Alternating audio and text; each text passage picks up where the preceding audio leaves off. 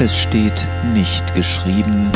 Lieber Gott, versorge uns bis zum Lebensende mit allem, was wir benötigen. Ich liebe Effizienz. Mach gerne mehrere Dinge in einem Aufwasch, richte Daueraufträge ein, vermeide es dauernd dasselbe zu tun oder zu sagen. Aber das hat natürlich seine Grenzen. Meiner Frau nur am Hochzeitstag stellvertretend für das ganze Jahr meine Liebe auszudrücken, wäre nicht effizient, sondern herzlos. Und auch Gott möchte lieber täglich unsere Bitten hören, als eine effiziente Langzeitbitte auf Vorrat. Darum fordert uns Jesus auf, so zu bitten. Unser täglich Brot gib uns heute. Matthäus 6, Vers 11. Und was soll das? Gott hat doch kein schlechtes Gedächtnis, dass man ihn dauernd erinnern müsste.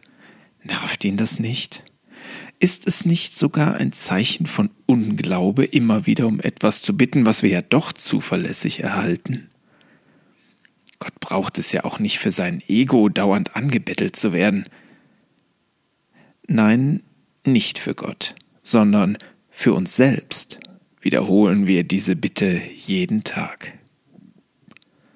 Schon als Gott das Volk Israel in der Wüste mit Manna versorgt hat, reichte das immer nur für den jeweiligen Tag.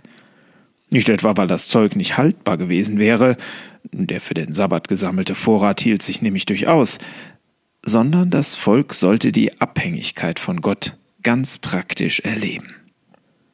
Und die weitere Geschichte des Volkes Israel zeigt, wie wohlgefüllte Vorratskammern immer wieder das gefährliche Gefühl mit sich brachten, nicht mehr auf Gott angewiesen zu sein. Das Kantinenpersonal an der Essensausgabe würde mir das Tagesgericht auch ohne meine Bitte geben, und doch frage ich freundlich, als Zeichen des Respekts, aber auch als Erinnerung für mich, dass es keine Selbstverständlichkeit ist, wenn Menschen dieses Mahl für mich bereiten. Dieses Bewusstsein macht mich wiederum dankbar und das Essen leckerer. Genauso lässt mich die bewusst gesprochene Bitte, Gottes Gaben, dankbarer genießen.